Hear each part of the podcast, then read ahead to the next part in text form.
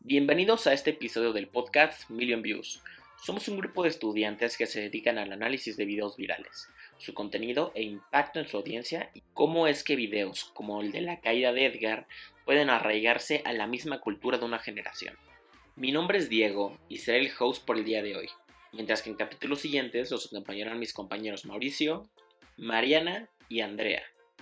Para empezar el episodio de hoy, ¿por qué no se hacen la pregunta? ¿qué sería el mundo sin YouTube?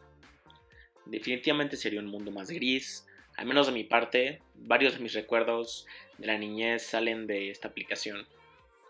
Para muchos YouTube fue un lugar en el que se relacionan varias experiencias felices. Inclusive para algunos fue el inicio de la piratería escuchando canciones y descargándolas de otros links. No es que yo lo haya hecho. Pero bueno, hoy no estamos para hablar de cómo nos hizo sentir YouTube sino que estamos aquí para hablar acerca de la historia de esta increíble página web. Bueno, para empezar, todo empezó en el año 2005, cuando tres jóvenes que trabajaban para la empresa PayPal, aplicación que creo que conocemos varios hoy en día, cosa que no era igual, decidieron crear su propia página web. Estos fueron Chad Hurley, Steve Chen y Jawed Karim. Según Hurley y Chen, originalmente la idea de YouTube, o al menos de una aplicación, o bueno, no aplicación, página web de videos, empezó cuando ellos estaban en una fiesta en la universidad y estaban pensando acerca de cómo, cómo proyectar un video, cómo compartirlo. Eso claramente no fue fácil ya que pues, para la época no era muy fácil compartir videos por WhatsApp, por mail como es hoy en día. Entonces, según esto, decidieron desarrollar la idea. Cosa que según su socio, Jawed Karim, no pasó. Según Karim, la idea fue originalmente suya. Este pleito ha estado ya por muchos años.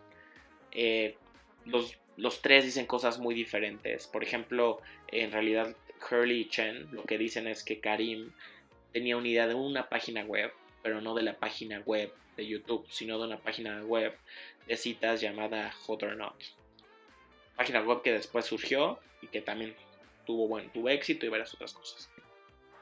Este tipo de disputas parecen ser algo muy normal. Eh, como sabrán varios, o si es que no saben, otra página muy famosa que tuvo el mismo problema fue Facebook con Mark Zuckerberg y sus compañeros. Ellos decían que la idea originalmente había sido de ellos, pero que Zuckerberg simplemente había sido el programador y Zuckerberg decía lo mismo pero al revés lo que finalizó en que en realidad Zuckerberg pues, era el creador legítimo de lo que es Facebook hasta hoy en día. Inclusive sigue trabajando ahí. Pero bueno, eh, podemos ver que esto es una cosa muy normal. Yo diría que es por la sed de poder, otros dirían que es por cosas como que en realidad uno lado tenía la razón, otro lado no tenía la razón. En realidad nunca sabremos. Pero en el caso de estos amigos de Huxley Chen y de, y de Karim, eh, Hurley Chen para que tengan un poquito más de contexto, eran los programadores de YouTube, mientras que Karim era el diseñador de la página. Ahora, algunos dirán que pues, como programadores tienen más derecho y otros dirán que no, como diseñador en realidad crearon, lo que es YouTube. Pero pues, al final, en mi opinión, las tres personas tienen los mismos derechos bajo la página si es que son socios. A pesar de las contribuciones que hicieron, pues, los papeles escritos dicen que los tres tienen las mismas aportaciones. Ahora, siguiendo con la historia de YouTube, la página fue originalmente sacada el 14 de febrero del 2014. El primer video que tuvieron en la página fue el 23 de febrero, pocos días, pocos días después. Este video lo subió Karim y era titulado, bueno, un video suyo titulado Mia, Tesu, que en realidad era simplemente un video como de blog en el cual estaba él en el zoológico explicando qué estaba haciendo, las razas que había y el, el zoológico, los diferentes animales. Era un video que, que justamente hablaba acerca de la idea que querían tener de YouTube, que era más acerca de blogs, con todo el tema de que los blogs eran muy populares en esa época. Eh, claramente esto no fue lo que el público vio. Pocos meses después, la aplicación, aplicación, perdón, eh, la página web estaba llena de videos de todo tipo, de videos de cocina, o sea, no de cocina como los conocemos hoy en día, sino de, cocinando de manera chistosa, hasta videos de, personas haciendo skateboard, videos de todo tipo, lo que te pudieras imaginar había en la, página web. Y como no existía esta restricción acerca de qué videos se podían subir o no, inclusive había videos que en realidad no deberían de haber estado ahí. Eh, como estaba mencionando, eh, la popularidad de YouTube empezó desde el, desde el principio. Pero eh, justamente acerca de que varios usuarios empezaron a hacerla más popular, se dieron cuenta de cosas como que, bueno, para dar otra vez contexto, una de las páginas más populares de blogs y así en esa época era MySpace. Ahora, MySpace era era la página que usaban todos los adolescentes varios adolescentes se dieron cuenta que podías introducir tus links de YouTube en MySpace y así todos tus amigos podían ver lo que habías grabado o lo que habías, cualquier tipo de tontería que habías hecho. Entonces, justo gracias a esto se logró que, YouTube se hiciera aún más famoso. Esto hizo que varias empresas empezaran a interesar en YouTube. justo gracias a esto, los primeros inversionistas que llegaron a la página fue Time Warner y Sequoia Capital. Eh, ahí no se quedó todo, claramente, porque lo tenemos hoy en día. Pero eh, algunos datos curiosos es que en realidad eh, el marketing en YouTube se empezó a utilizar por marcas como Nike. Nike fue la primera marca que sacó en el 2005 un spot que hablaba acerca de Ronaldinho y que hablaba acerca de su marca y de, una nueva marca, de una nueva línea de tenis que iban a sacar y pues claramente esto despegó muchísimo ya que pues, se hizo un nuevo tipo de marketing que fue a través de redes. En el 2006 YouTube empezó a contar con más gente, con muchísimo más visualizaciones, por lo que se expandieron a tener 60 personas trabajando para ellos.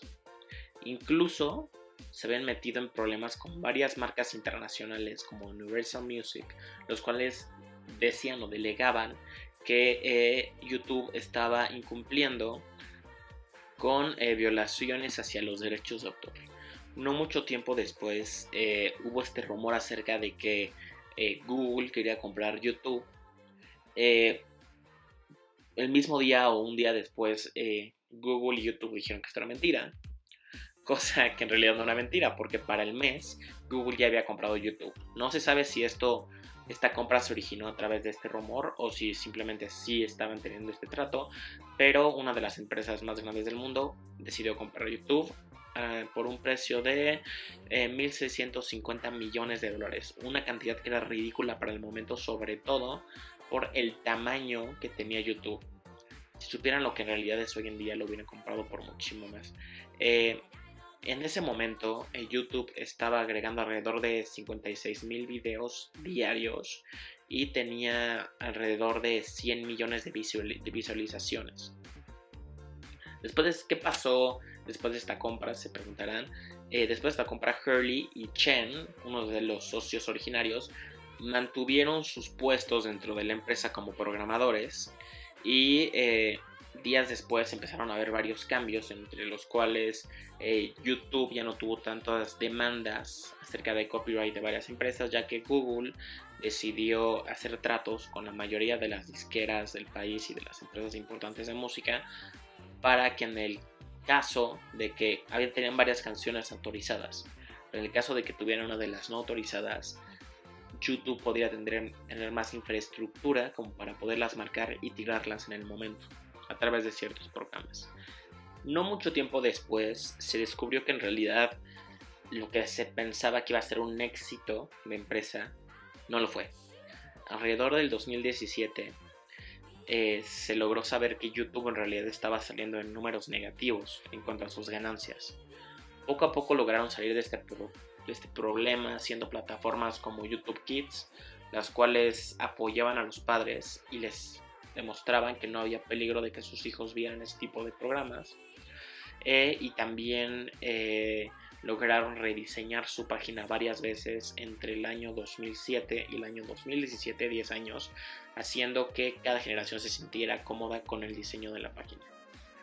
Esta es la historia de YouTube y como podemos ver es la historia de una página web que parecía empezar de una manera muy glamurosa, la cual tuvo muchos baches, la cual, como varias otras páginas web, que ahora también son aplicaciones, eh, tuvieron problemas y después de todo lograron seguir adelante después de la compra de una, de una empresa extremadamente grande.